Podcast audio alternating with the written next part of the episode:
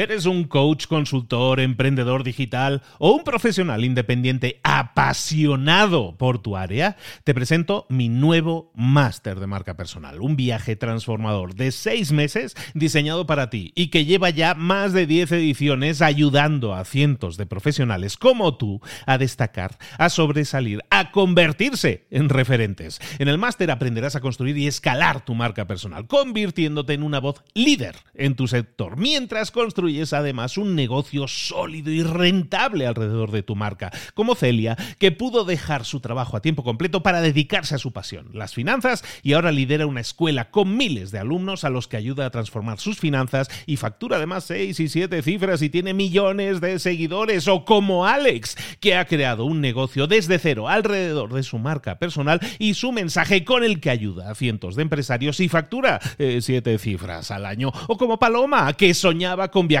por el mundo y que ahora vive como nómada digital con cientos de miles de seguidores y más de 17.000 alumnos. Gracias al máster, su sueño pasó de ser una idea a una realidad rentable y reconocida.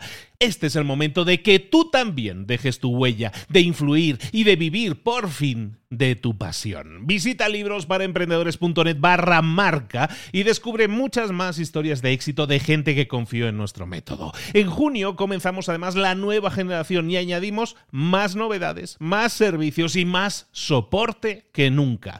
Únete a la élite de profesionales que ya están cambiando sus vidas. ¿Estás listo? ¿Estás lista para desarrollar tu marca personal y ser nuestra próxima historia de éxito? Pues visita librosparaemprendedores.net barra marca y comencemos. Es cierto, muchas veces no queremos reinventarnos completamente empezando de cero. Lo único que queremos es cambios, mejoras, nuevas capas, a lo mejor en nuestra vida, que nos permitan, como en este caso, a lo mejor generar múltiples nuevas fuentes de ingreso. Pero, ¿y eso cómo lo hacemos? ¿Cómo generamos múltiples fuentes de ingreso? Eh, te lo explico. ¡Comenzamos! Muy buenas a todos, soy Luis Ramos, esto es Reinvéntate. Aquí estamos de nuevo una semana más compartiendo contigo estrategias, tácticas, cosas que puedes poner en práctica para obtener resultados diferentes, para solucionar bloqueos, dudas, esas consultas que eh, muchas veces te revolotean en la cabeza y nunca sabes muy bien cómo responder. Esas preguntas aquí tienen respuesta. No solo intento darte una respuesta, sino que además de razonarte la respuesta, y eso pueda tener un sentido lógico, para ti, también que sepas cómo pasar a la acción, qué es lo que deberías hacer para hacer esto, encaminarlo de la mejor manera posible. Esto es reinvéntate, recuérdate también que si tú estás dudando, si estás a lo mejor evaluando si reinventarte profesionalmente, que es algo, que es una pregunta, que es una inquietud habitual en la mayoría de profesionales, no una vez, sino muchas veces en nuestra vida, que sepas que no estás mal, que no hay nada malo en ti, sino que simplemente tienes que evaluar si ahora es el mejor momento. Tenemos un test para ello, es gratis y te evalúa en todas esas áreas que son como los ingredientes de la receta. Puedes eh, reinventarte ahora, sería interesante que lo hicieras. Necesitas una serie de ingredientes y este test te los detecta y te dice cómo vamos con esos ingredientes o cuáles deberías estar trabajando. ¿Dónde está este test? Recuerda en librosparaemprendedores.net barra test. Librosparaemprendedores.net barra test y ahí puedes hacer el test de la reinvención para ver si estás listo o estás lista para reinventarte. Hoy continuamos con una siguiente pregunta. Estábamos diciendo, oye, ¿cómo genero nuevas fuentes? De ingreso.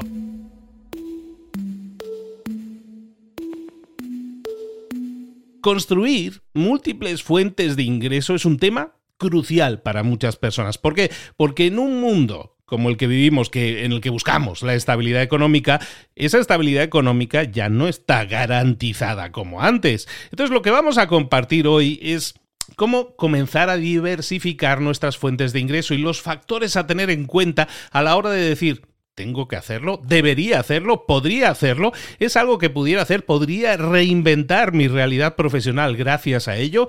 Pues en este episodio lo que busco es darte herramientas y estrategias para que puedas identificar, construir y gestionar, si así fuera necesario, múltiples fuentes de ingreso. No, no importa si estás empezando desde cero o buscas expandir algo que ya tienes.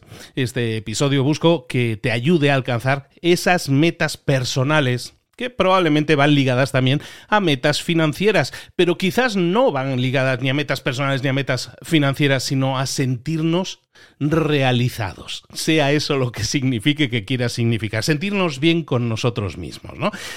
Entonces, para entender mejor este concepto, vamos a utilizar una analogía. La, la analogía es muy fácil, es la analogía de un edificio. Imagina que tienes un edificio, estás construyendo y tu vida profesional es un edificio que estás construyendo. Cada nuevo piso que adicionas, cada nuevo piso que añades a tu edificio es una fuente de ingresos diferente. Pero ¿qué sucede? Cuanto más alto eh, es el edificio, más difícil es construir nuevas fuentes de ingreso, nuevos pisos.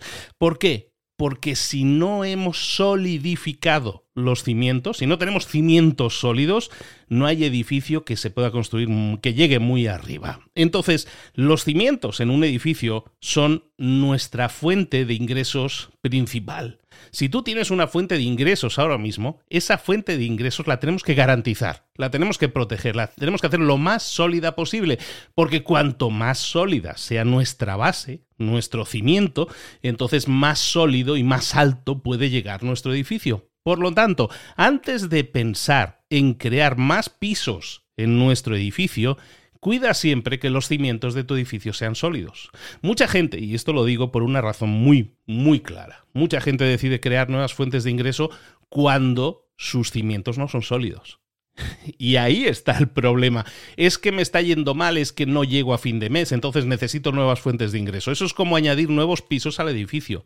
Si los cimientos no son sólidos, es muy difícil que ese edificio se sostenga en el largo plazo y ya sabemos que los edificios que no tienen buenos cimientos, ya sabemos lo que les suele pasar. Entonces, cuidado con eso, porque esta analogía sirve perfectamente para identificar que si tú quieres generar nuevas fuentes de ingreso, tienes que garantizar que los cimientos sobre las que los vas a estar construyendo son lo más sólidos posibles. Y claro que tener nuevas fuentes de ingreso, adicionar nuevas capas de ingreso en tu vida, claro que suena muy bien. Y, ante los cambios económicos que tenemos en nuestro planeta, en nuestra vida, en el, da igual el país en el que estemos, tener diversificados nuestros ingresos no solo nos va a dar seguridad financiera, sino también nos puede abrir las puertas a nuevas oportunidades, nos puede permitir explorar diferentes posibilidades, diferentes habilidades tuyas, incluso diferentes intereses que puedas tener. Entonces es bueno que quieras diversificar, aunque no sea el objetivo económico, pero solidifica primero esos cimientos. El siguiente punto, por lo tanto, a tener en cuenta es el siguiente. Si nosotros entendemos ese edificio que estamos construyendo como diferentes capas de ingresos, siendo los cimientos mi ingreso principal y cada piso que voy creando nuevas fuentes de ingreso, decíamos, lo importante es tener una base sólida. Esa base sólida de nuestro edificio financiero es tu ingreso actual. Es tu fuente principal de ingreso. Antes de añadir nuevos pisos, fundamental asegurarnos de que esta base, estos cimientos sean estables. ¿Cómo? lo podemos hacer? ¿Cómo fortalecemos esos cimientos? Primero, debemos enfocarnos en mejorar nuestras propias habilidades, nuestros conocimientos, crecer en nuestra área actual de trabajo. Esto puede significar a lo mejor que busques nuevas capacitaciones, formaciones educación adicional o incluso mejorar tus habilidades de negociación para incluso tener un mejor salario, algo tan simple como eso. Si nosotros entendemos esto como una buena gestión financiera personal, estamos hablando de, por un lado, añadir conocimientos, añadir habilidades a lo que yo sé hacer y luego, por otra parte, enfocarnos también en conocimientos financieros. La gestión financiera personal incluye cosas tan aburridas al oído humano como establecer un presupuesto, ahorrar, invertir inteligentemente, todas esas cosas que a priori no son sexys.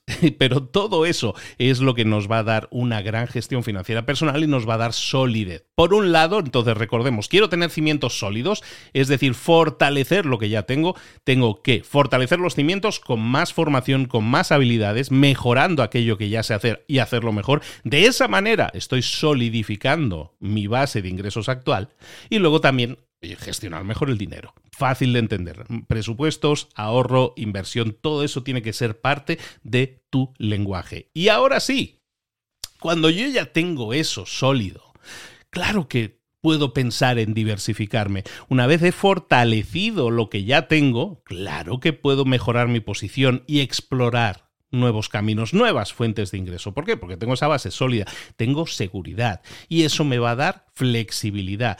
Pero para hacerlo, para poder comenzar a diversificarme, no solo tengo que tener solidez en mis cimientos. Y para eso significa que tener cada vez mejor conocimiento, ser mejor en lo que hago y también tener una buena gestión financiera. No solo eso, si yo quiero aumentar los pisos, si quiero construir nuevos pisos, nuevas fuentes de ingreso en mi edificio, ¿qué es lo que tengo que hacer? Tengo que optimizar los ingresos actuales, pero también liberar mi tiempo. Entonces comienza a evaluar tus fuentes de ingreso actual, tu trabajo actual, si ese es un trabajo, un empleo, Empieza a evaluarlo. Hay áreas en las que podría ser a lo mejor más eficiente, más productivo, más eficiente, más productiva. Una estrategia clave a la hora de, de, darle solidez a lo que nosotros ya estamos haciendo actualmente es la automatización y la delegación. En tu trabajo actual, pregúntate, ¿hay cosas que yo pudiera automatizar? Tareas que puedan ser repetitivas, cosas que yo pudiera delegar responsabilidades menores que no debería estar haciendo yo, que no es necesario que haga yo porque puedo delegar en otras personas. Incluso a lo mejor ya tengo gente en el equipo, pero ¿verdad que muchas veces dices, no, pero lo voy a hacer yo porque nadie lo hace mejor que yo? Y eso te quita tiempo. Y a lo mejor hay otra persona que no lo, haga, no lo hace tan bien como tú, pero a lo mejor lo hace un 80% de bien como lo haces tú. Pues quédate con eso porque eso te va a liberar muchísimo más tiempo, vale mucho más la pena. Entonces, estrategia clave, automatización y delegación de lo que ya tienes, esas tareas repetitivas, todo aquello que puedas mejorar y que haga más eficiente lo que ya estás haciendo, eso va a pasar a liberar tiempo valioso. Hay gente que dice, no, no, pero esto es como muy de jefe, ¿no? Yo soy un empleado, yo no tengo... Sí, eres un empleado, pero a lo mejor eres un empleado que está trabajando de 9 a 9 o trabaja 11 horas o 10 horas. ¿Qué pasaría si pudieras, recortarle una hora de tiempo para entregar lo que estás haciendo y entregarlo más en tiempo y forma? Ser más eficiente significa organizarte mejor, ser más ordenado, ser más automático, tener más tareas y sistemas que permitan que lo que haces lo hagas mejor y más rápido. Y eso puede hacer que en vez de nueve horas de trabajo estés trabajando ocho y media o u ocho horas, que sería lo que deberías estar trabajando, pero seamos honestos, esto pasa. Entonces, si partimos de esa base, si yo protejo mi tiempo y lo hago mediante sistemas y automatizaciones o, o, delegar o eliminar cosas que no son realmente necesarias y que no me suman, me permite recuperar, reclamar mi tiempo. Y eso, al hacerlo, estoy consiguiendo el mayor activo que yo necesito, que es el tiempo. Liberar tiempo y, optimizar tus ingresos actuales, que es lo que estábamos hablando en el punto anterior, nos permite entonces sí prepararnos para el siguiente paso explorar y construir esas nuevas fuentes de ingreso, esos nuevos pisos que yo quiero añadirle, esos nuevos niveles que le quiero añadir a mi edificio. Pero para hacerlo, para construir un edificio necesitas tiempo, energía, y ese tiempo y esa energía es lo que le vas a reclamar a tu calendario actual, a tus tareas actuales. Optimízalas, mejóralas y ese tiempo va a salir de ahí, del tiempo que ya tienes. Todos tenemos las mismas horas en el día, pero uno, parece que unos las aprovechan mejor que otros. Sé tú una persona de esas que aprovecha mucho mejor su tiempo y de esa manera puedas crear nuevas fuentes de ingreso, puedas explorar la idea de crear nuevas fuentes de ingreso. Quedémonos con esa idea. Entonces, sigamos con nuestro edificio que estamos construyendo. Hemos solidificado nuestros cimientos, nuestro trabajo actual, nuestras tareas y de esa manera, incluso mejorando la gestión de nuestras finanzas, somos más óptimos, tanto con nuestras tareas, con nuestro tiempo como con nuestro dinero. Y eso nos va a liberar tiempo también puede que dinero y sobre todo energía también que la necesitamos muchas veces si queremos hacer cosas nuevas. Ahora llega el momento de, ahora sí, explorar nuevas oportunidades y, me he tirado medio episodio y no hemos hablado de las nuevas oportunidades. ¿Por qué? Porque recuerda que si no solo edificamos lo que tenemos primero, es muy difícil que lo que construyamos resista el embate del tiempo. Entonces, exploremos ahora sí nuevas oportunidades. Hemos liberado tiempo, hemos optimizado nuestros ingresos. Exploremos nuevas oportunidades, cómo las identificamos, dónde están las mejores fuentes de ingreso. Bueno, lo más fácil a la hora de comenzar es hacerlo en pequeño y con aquello que ya tenemos ¿Qué es aquello que ya tenemos? Nuestras habilidades, nuestras, nuestras pasiones y nuestros conocimientos. Entonces, considera qué habilidades tienes que otros pudieran encontrar valiosas. A lo mejor algo en lo que eres muy bueno, eres muy buena, algo que disfrutas mucho haciendo, algo en lo que eres muy bueno generando resultados a terceros. Todo esto es importante que te lo preguntes porque esas habilidades empaquetadas para ayudar a otros son servicios, son productos, son cosas que a lo mejor otra persona podría pagar por ellas. Entonces no es solo lo que sabes, sino cómo empaquetas lo que sabes para que ayude a otras personas, para que sea útil para otras personas, porque son esas personas las que te van a pagar. Esas habilidades, esas pasiones, pueden convertirse entonces en fuentes de ingreso. Y, lo más fácil es que hagas temas como consultoría o temas de enseñanza o a lo mejor la creación de un producto. Pero antes de lanzarte de lleno, quieto, parado los caballos, es importante validar nuestras ideas. Eso significa que tenemos que investigar el mercado, hablar con clientes potenciales y en muchos casos comenzar con un proyecto piloto en pequeño, con un prototipo. ¿Qué significa esto de investigar el mercado, hablar con potenciales clientes y todo esto? Pues es algo que toda empresa hace cuando pretende lanzar un producto o un servicio. Es entender que ese producto o servicio va destinado a un público y que ese público lo va a aceptar bien. O si yo preparo un proyecto piloto, es decir, probar en pequeño con poca gente o con un prototipo, les voy a entregar algo que a lo mejor no es funcional al 100%, pero se lo entrego a personas que le van a sacar partido o que les es útil. Entonces, para eso siempre piensa, de nuevo, volvemos un momento atrás, ¿cuáles eran esas cosas que me apasionaban? ¿Cuáles eran esas cosas en las que yo soy bueno, puedo ayudar a otros? Esas cosas en las que puedo ayudar a otros, hemos dicho vamos a empaquetarlas para que sirvan a terceros, para que solucionen problemas a terceros. Entonces la siguiente pregunta siempre tiene que ser ¿quiénes son esos terceros? ¿Para quién es este producto? ¿Para quién es este servicio? Y la respuesta nunca debe ser esto es para todo el mundo todo el mundo le va a sacar utilidad. Nunca te quedes con eso. Siempre busca un nicho de mercado que se llama un grupo de mercado mucho más específico, más definido, con unas características. Empezar en pequeño no significa entonces, por lo tanto, que vamos a invertir una gran cantidad de dinero o gran cantidad de tiempo. Lo que queremos es probar la idea, probar una idea, recibir retroalimentación, ajustar según esa retroalimentación y con el tiempo a lo mejor sí llegar a más gente. Pero en estas primeras etapas no pretendamos meter goles y ganar la Champions directamente. Aquí lo que se trata es de probar que realmente eso tiene interés para la gente. Cuando la gente lo utiliza genera un resultado y entonces sí, aquí parece que hay algo. Puede ser que pruebes muchas cosas y que no te funcionen. Y puede ser que de todas las cosas que pruebes, pruebes 10 cosas y ninguna te funcione y la, y la cosa 11 que pruebes, esa sí te funcione. Perfecto. De lo que se trata aquí no es de meter goles en, en el primer minuto, lo que se trata aquí es de jugar, entender cómo funciona y de cada proyecto fallido vas a encontrar muchas lecciones, muchas experiencias que te van a servir para que la siguiente vez, la siguiente iteración, el siguiente producto o servicio que pruebes sea mejor. Sea mejor, no incluya los mismos fallos o incluya mejoras que a lo mejor la gente te ha pedido. De esa manera, cada vez tu producto va a ser mejor y cada vez que un producto mejora, probablemente llama la atención, no es más útil para mayores cantidades de gente. Entonces, la clave aquí no es probar muchas cosas a la vez. Eso es un error.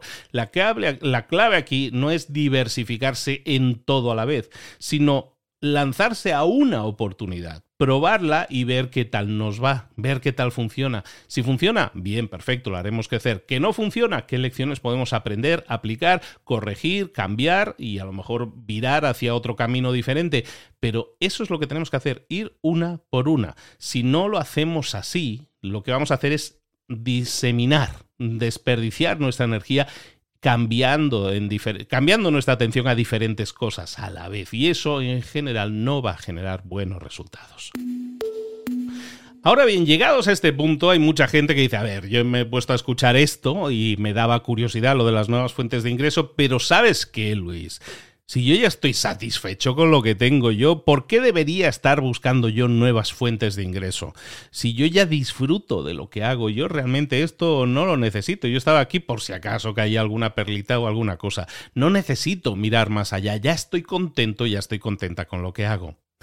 La realidad, amigos, es que esto es una reflexión muy habitual. Me quedo como estoy, ¿no? Yo no me muevo mucho, no hago mucho ruido, me quedo con lo que tengo, que es mi situación actual y que no me va, no me va súper bien, pero no me va mal. Bueno, la realidad de la vida, el costo de la vida es este. Nosotros muchas veces no consideramos lo que es la inflación o lo que es el aumento del costo de vida y lo que es el aumento de nuestros sueldos o nuestros ingresos.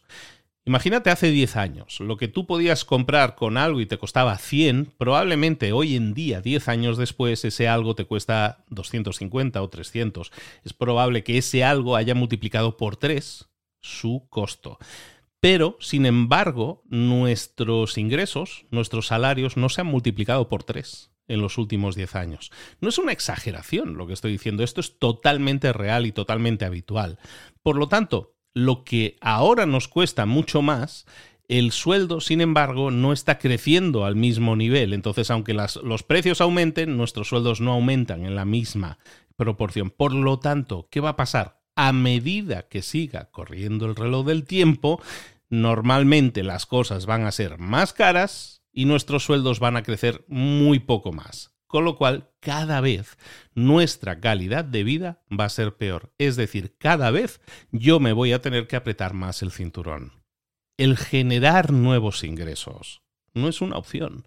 El generar nuevos ingresos, como lo estamos planteando, ¿eh? a partir de nuestras pasiones, cosas en las que somos buenos y podemos ayudar, es algo que podemos hacer tranquilamente, explorarlo, buscarlo a crecer con cariño. No se trata de una emergencia o un fuego que tengamos que apagar, o por lo menos no debería ser así. Pero lo cierto es que al hacerlo, lo que estamos haciendo es solidificar nuestro futuro, que en el futuro, dentro de otros 10 años, cuando a otras personas se tengan que apretar mucho el cinturón, a lo mejor tú no vas a tener que hacerlo.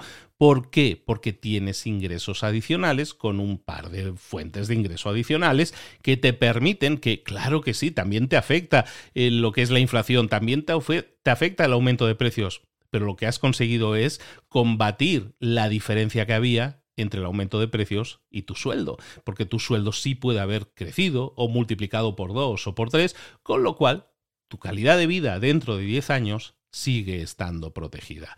Y no solo eso, no solo es bueno porque así de alguna manera proteges o te proteges contra temas como la inflación, sino también porque cada vez que tú te desarrollas con una nueva línea de negocio, con un nuevo producto, con un nuevo servicio, ¿qué es lo que estás haciendo? Estás explorando nuevas fuentes de ingreso, pero eso también significa para ti crecimiento personal obviamente crecimiento profesional también, pero sobre todo crecimiento personal. ¿Por qué? Porque te va a obligar probablemente a aprender cosas nuevas, a salir de tu zona de confort, a expandir tu propia visión del mundo.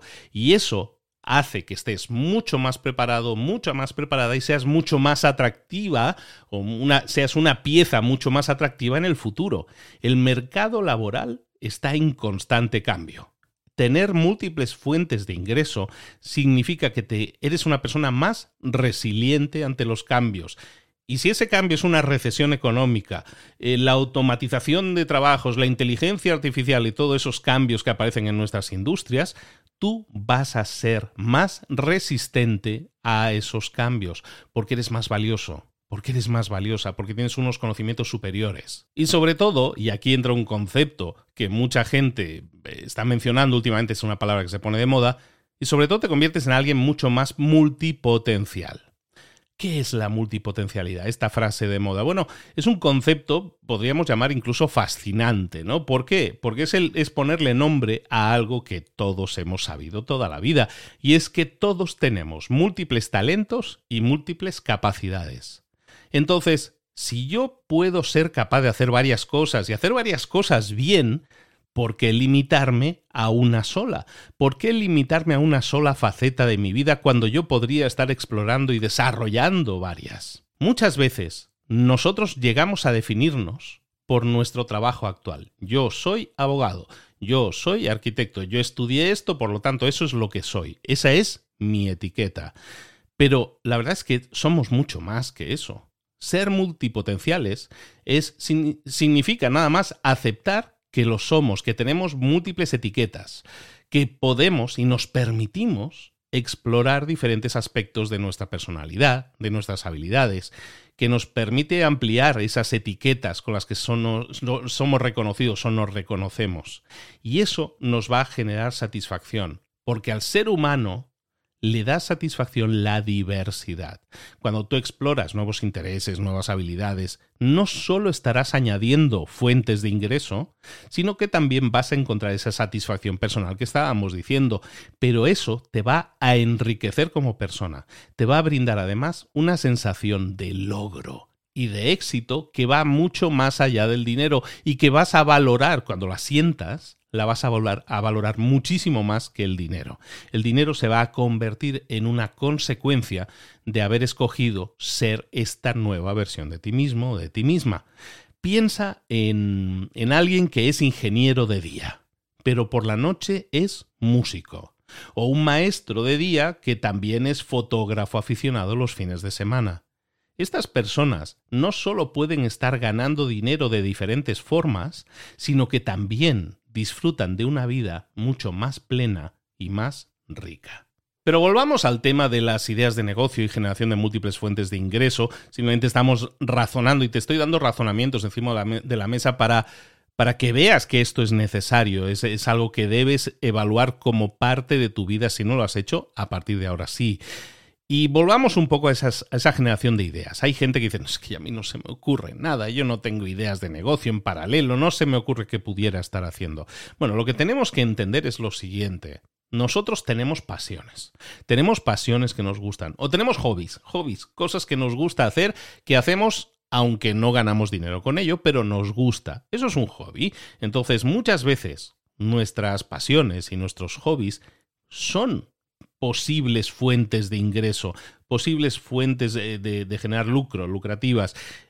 Exploremos cómo transformar aquello que ya amamos, aquello que ya disfrutamos, hacer en algo que también pueda contribuir a nuestra economía. Es decir, muchas veces no tenemos que buscar ideas de negocio que son ajenas a lo que yo sé porque decimos, es que, bueno, es que he leído que esto de las criptomonedas es lo de hoy, que hay que estar aquí dentro, lo voy a hacer aunque no es algo que me apasione. Si no es algo que te apasione, no lo hagas. O sea, sí, infórmate eh, como curiosidad, pero generar un negocio alrededor de eso, si no es algo que te apasione, va a ser muy difícil que suceda. En cambio, céntrate en aquellas cosas que ya dominas, que ya te gustan, que ya te enamoran, esas pasiones, esos hobbies, y convertir una pasión en un negocio significa primero que identifiquemos qué hobby tienes que pudiera satisfacer una necesidad a otra persona siempre piensa, lo que yo sé, mis conocimientos o mis pasiones o mis hobbies, tengo que buscar transformarlos. Es como si los empaquetáramos para vendérselos a alguien. ¿Quién te lo compraría? Aquella persona que entienda que eso que tú vendes le soluciona un problema. Por ejemplo, si a ti te encanta la jardinería, a lo mejor podrías empezar o vendiendo plantas, u ofreciendo servicios de diseño de jardines, porque es algo que te gusta y eres bueno o eres buena en ello. Entonces, la jardinería, que era un hobby en sí mismo que nunca te había generado más que gastos, básicamente, de repente, como tu conocimiento, tu pasión, las ganas y el cariño que le pones es tanto, resulta que hay personas que te lo agradecen como un servicio válido, digno de ser pagado. De nuevo, como decíamos antes, incluso con ideas de negocio así como más en serio, tenemos que validar nuestra idea. Antes de lanzarte, siempre valida tu idea. Habla con clientes potenciales, investiga ese mercado, haz ese plan de negocio básico. Todo eso te va a ayudar a entender si tu pasión pudiera llegar a ser rentable, cuánto puedes ganar, cuáles van a ser tus gastos, qué implica eso en tiempo, dinero y energía, es importante que lo sepas porque profesionalizar muchas veces las cosas implica una inversión inicial. Cualquier negocio implica una inversión inicial. Entonces, busca siempre equilibrar eso, e, esa, esa difícil balanza que es la de la pasión y el profesionalismo porque está claro que hay cosas que te gusta hacer, pero tienes que convertirla en un negocio, por lo tanto tienes que ser frío o fría y calculador a la hora de entender que la pasión que sientes por eso que haces es tu hobby, pero ser profesional significa llevar un negocio de la mejor forma posible. Y un negocio es un producto o un servicio que se pone, se entrega a un cliente para solucionarle un problema. Tenemos que ser brillantes en eso. Eso significa desde establecer horarios fijos de trabajo, desde establecer precios justos, desde promocionar marketing de tus productos o servicios de forma adecuada. Todo eso hay que hacerlo, sea un producto basado en tu pasión o sea un producto basado en una idea de negocio que se te ha ocurrido. Siempre partamos de la base de que la forma de desarrollarlo válida va a ser esa. Y recuerda que el juego aquí, aunque lo llamamos generar nuevos ingresos, el juego aquí es probar nuevas ideas, jugar a emprender, por decirlo de alguna manera. Que a mí es un símil que me gusta mucho. la idea de que nosotros tenemos que jugar a emprender significa que cuando yo juego un partido de fútbol, claro que juego para ganar, pero si no gano, no quiere decir que ya no vuelva a jugar a fútbol en la vida. Volveré a jugar otro partido inmediatamente si hay la oportunidad. ¿Por qué? Porque voy a seguir intentando ganar. Jugar al fútbol y jugar a emprender es lo mismo. Vas a intentar ganar con este emprendimiento, pero si no sucede y pierdes, si no funciona, no pasa nada. Claro que queríamos ganar, claro que le hemos echado todas las ganas y la energía, pero ¿qué es lo que vamos a hacer? Jugar otro partido. Buscar jugar lo antes posible. Crecimiento personal es algo que debemos buscar nosotros siempre en nuestra vida y crecimiento personal es algo que vas a obtener cuando te levantas después de haberte caído. La resiliencia, el haber emprendido algo y que no haya funcionado, pero te levantas y vuelves a intentarlo de nuevo, variando, aprendiendo de lo que has eh, experimentado o probando otra cosa nueva, eso es levantarte, eso es resiliencia y eso es lo más importante, esa es la virtud del emprendedor. No existe emprendedor que haya triunfado la primera en su vida. Cada historia de éxito que escuches está precedida probablemente por 8, 10, 12 ideas que no funcionaron. Y está bien. Y a lo mejor alguien sí tuvo éxito a la primera, pero a lo mejor las 7 y 8 siguientes veces no lo va a tener. Y está bien. Ese promedio es totalmente válido. Significa que alguien con que meta un gol puede ganar su partido. Y eso es bonito. Aunque hayas perdido siete partidos anteriormente, puedes ganar tu propia batalla. Eso es resiliencia. Por lo tanto, y ya para ir cerrando, este recorrido, espero que fascinante, que hemos hablado, que hemos puesto encima de la mesa hoy, es el de la importancia de tener una base sólida en nuestra fuente de ingreso actual, también explorar nuestra multipotencialidad y también transformar nuestras pasiones en negocios. Recuerda, el objetivo no es solo mejorar tu situación financiera, sino también sino también enriquecer tu vida. Todo este conocimiento, como decimos siempre por aquí, no significa nada si no lo pones en práctica, si no pasas a la acción. Así que aquí te dejo una lista de, una checklist, una lista de pasos concretos para poner en marcha todo lo que hemos aprendido hoy. Paso número uno, vamos a hacer esta lista de acciones. Paso número uno, acción número uno, evalúa tu situación actual. Eso significa revisa tus ingresos actuales y mira si hay formas de optimizarlo antes de pensar en nuevas fuentes de ingreso. Analiza lo que tienes, lo que estás ingresando y busca formas de optimizarlo. Presupuestos, ahorro, inversión, todo eso que comentábamos. Punto número dos o acción número dos, fortalece tus cimientos financieros.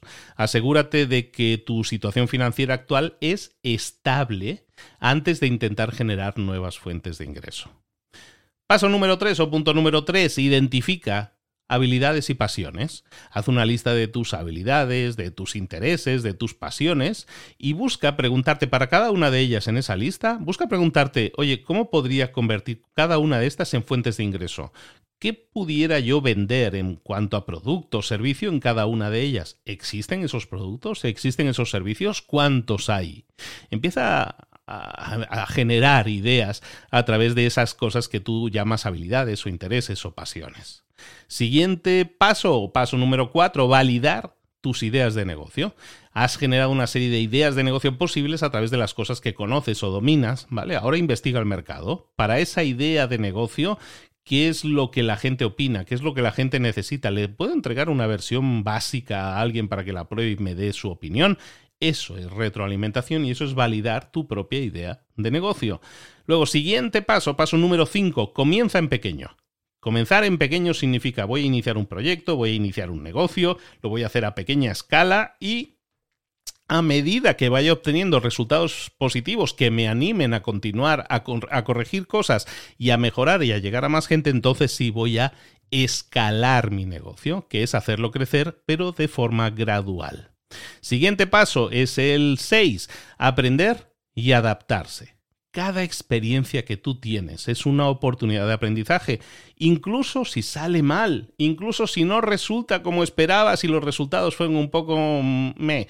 Bueno, no pasa nada. Lo que vas a hacer es aprender de lo que funcionó, aprender de lo que no funcionó y de unas cosas las vas a repetir o mejorar y las otras cosas vas a evitar cometerlas. Último punto, resiliencia y flexibilidad. Estos son claves, son power skills que tienes que desarrollar sí o sí. Y eso se desarrolla haciendo. Prepárate para adaptarte, prepárate para entender que adaptarte es lo que se requiere de ti. Cambiar de rumbo, cambiar de ruta si fuera necesario, dar cambios, dar eh, tomas de decisiones que implican tengo un, problema, cómo lo resuelvo, cómo lo rodeo, cómo lo elimino todo eso son decisiones que me van a aumentar la resiliencia y la flexibilidad. Si yo pretendo que mi viaje de emprendimiento, de generación de nuevos ingresos sea una línea recta, olvídate. No va a ser así. Es mucho más probable que sea como una carretera de alta montaña llena de curvas. Y es que es así, lo queramos o no lo queramos. Por lo tanto, aceptémoslo. Y si lo aceptamos, entonces no nos vamos a sorprender cuando lleguen las curvas, vamos a estar preparados y vamos a reaccionar. Si yo estoy concentrado, preparado y enfocado, puedo manejar, sortear esas curvas, esos problemas, esos bloqueos de una forma mucho más proactiva, mucho más fácilmente porque estoy mucho más enfocado en solucionar el problema que en quejarme de que la carretera tiene muchas curvas. Te animo a que hoy tomes al menos uno de estos pasos como algo a realizar en estos próximos siete días. No subestimes el poder de comenzar con pequeñas acciones. Cada paso que das hacia la creación de nuevas fuentes de ingreso es un paso más que estás dando hacia una mayor libertad y a una mayor satisfacción personal. Hazlo ahora, pasa, a la acción y eso puede ser la clave para que te sientas satisfecho, satisfecha con tu vida y eso para muchas personas puede ser o la semilla de su reinvención para decir, sabes que ahora me reinvento como emprendedor, como empresario, porque esto que estoy haciendo a tiempo parcial ha explotado y ya me voy, me subo a ese barco al 100% y tu reinvención como algo que no eras, como ahora un nuevo emprendedor, puede completarse, o simplemente lo que puedes hacer es seguir con aquello que te gusta. No hay nada malo en ser empleado, nunca lo ha sido, pero aumentar el nivel de eficiencia, de eficacia de lo que haces te va a hacer mucho mejor, más óptimo en lo que haces, va a alimentar tu calendario con tiempo libre que tú vas a poder utilizar para crear nuevas fuentes de ingreso, proteger tus ingresos, proteger tu calidad de vida y además sentirte una persona más plena, más satisfecha, más polifacética o más multipotencial. Muchísimas gracias por acompañarme en este episodio de cómo desarrollar nuevas fuentes de ingresos. Si esto tiene sentido para ti, hazlo, ponlo en práctica, no lo dudes. Ahora es el mejor momento. No esperes al próximo lunes, hazlo ahora. Y recuerda que tienes eh, más preguntas como estas respondidas.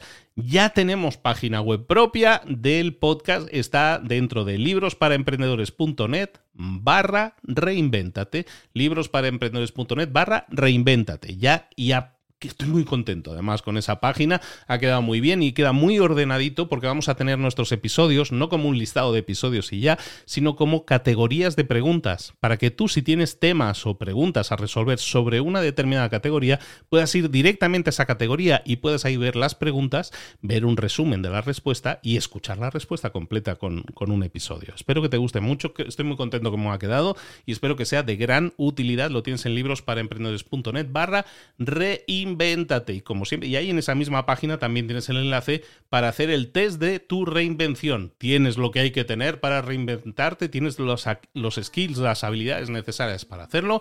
Es el momento de ponerlo a prueba, es el momento de hacer el test, esta evaluación es gratuita y te va a dar un análisis muy profundo de todas las habilidades requeridas para una reinvención y cómo andamos nosotros de esos ingredientes en, nuestra despensa. Ojalá y te sirva mucho, ojalá y estas acciones que hemos puesto al final también te sirvan mucho. Y como siempre nos vemos en un próximo episodio acompañándote como siempre en tu reinvención. Soy Luis Ramos, esto es Reinvéntate, besos y abrazos. Nos vemos. Hasta luego.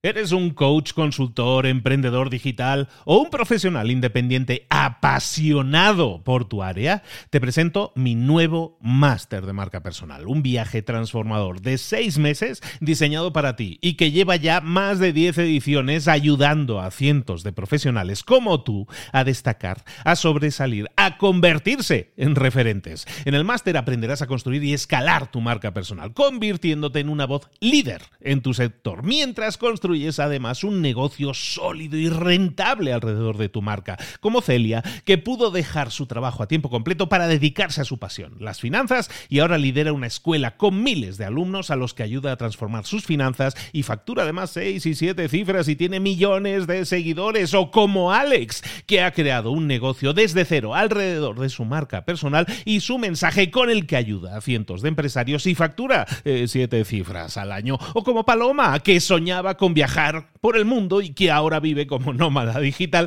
con cientos de miles de seguidores y más de 17.000 alumnos. Gracias al máster, su sueño pasó de ser una idea a una realidad rentable y reconocida. Este es el momento de que tú también dejes tu huella, de influir y de vivir por fin de tu pasión. Visita librosparaemprendedores.net barra marca y descubre muchas más historias de éxito de gente que confió en nuestro método. En junio comenzamos además la nueva generación y añadimos más novedades, más servicios y más soporte que nunca. Únete a la élite de profesionales que ya están cambiando sus vidas. ¿Estás listo? ¿Estás lista para desarrollar tu marca personal y ser nuestra próxima historia de éxito? Pues visita librosparaemprendedores.net barra marca y comencemos.